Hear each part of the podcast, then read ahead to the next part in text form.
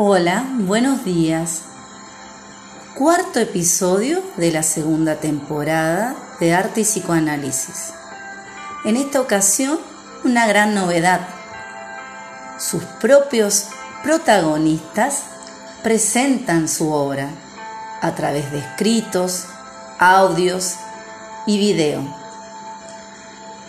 Este cuarto episodio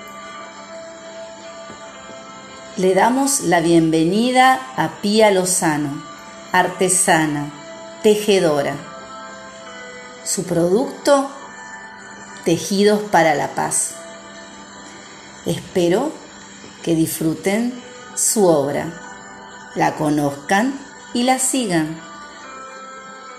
Los saludos desde Posadas Misiones, Natalia Costa, licenciada en Psicología, psicoanalista.